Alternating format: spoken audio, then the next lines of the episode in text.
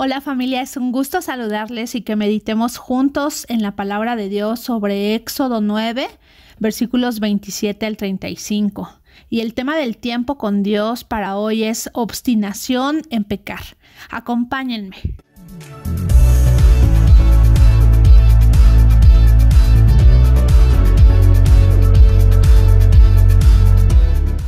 Entonces Faraón envió a llamar a Moisés y Aarón y les dijo, He pecado esta vez. Jehová es justo y yo y mi pueblo impíos. Orad a Jehová para que cesen los truenos de Dios y el granizo, y yo os dejaré ir y no os detendréis más.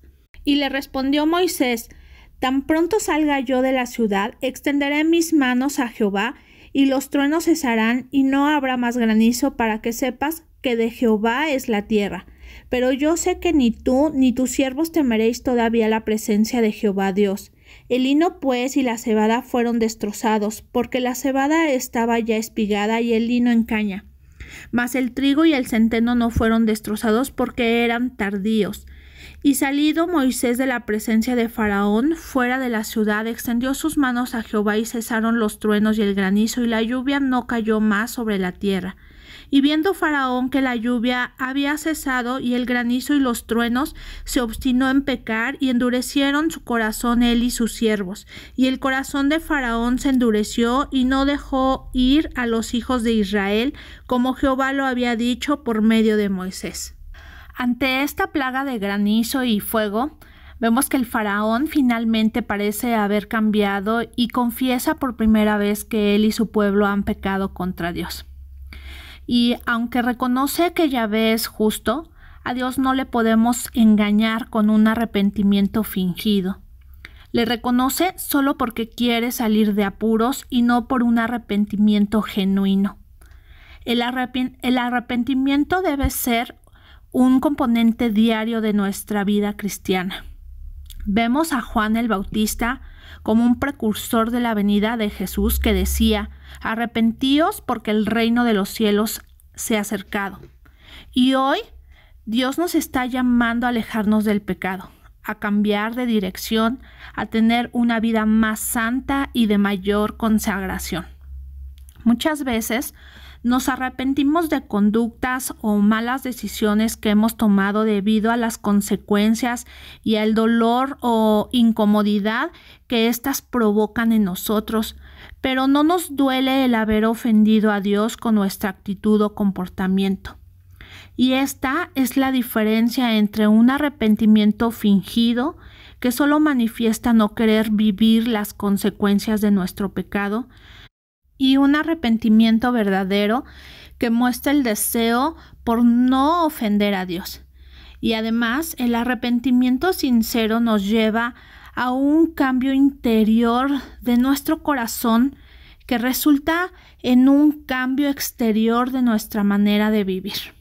Otra cosa que podemos distinguir y de la que Dios está hablando en estos tiempos es de buscar amar su persona, amar su rostro y no solo su mano de poder, no buscarle solo por las cosas que Él puede darnos o por las bendiciones que salen de sus manos. Porque después de haber sido satisfecha nuestra necesidad, el corazón vuelve a alejarse. Por eso Dios nos llama a ser cautivados por quien es Él. Antes de buscar sus manos es buscar su rostro. Dios nos llama a gozarnos con Él en su presencia, a conocerle más y a disfrutarlo, a estar consciente de su compañía y caminar con Él formando un vínculo cada vez mayor. En el Salmos 24, versículos 5 y 6 dice, Él recibirá bendición de Jehová y justicia del Dios de salvación.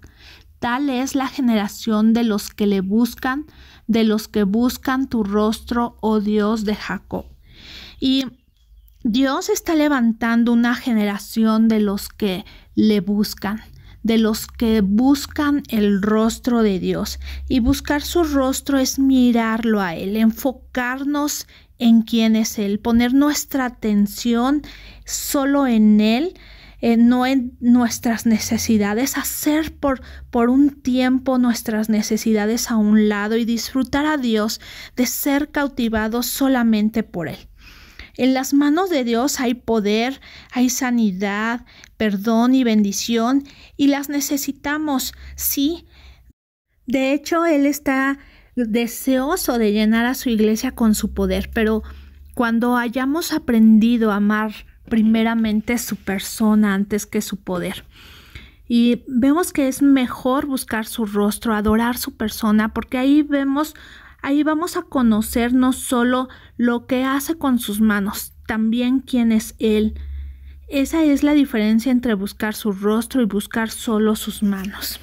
Familia, no dejemos pasar ninguna oportunidad de arrepentimiento para poder encontrarnos con Dios y verle sin velos, sin nada que interfiera entre Él y nosotros.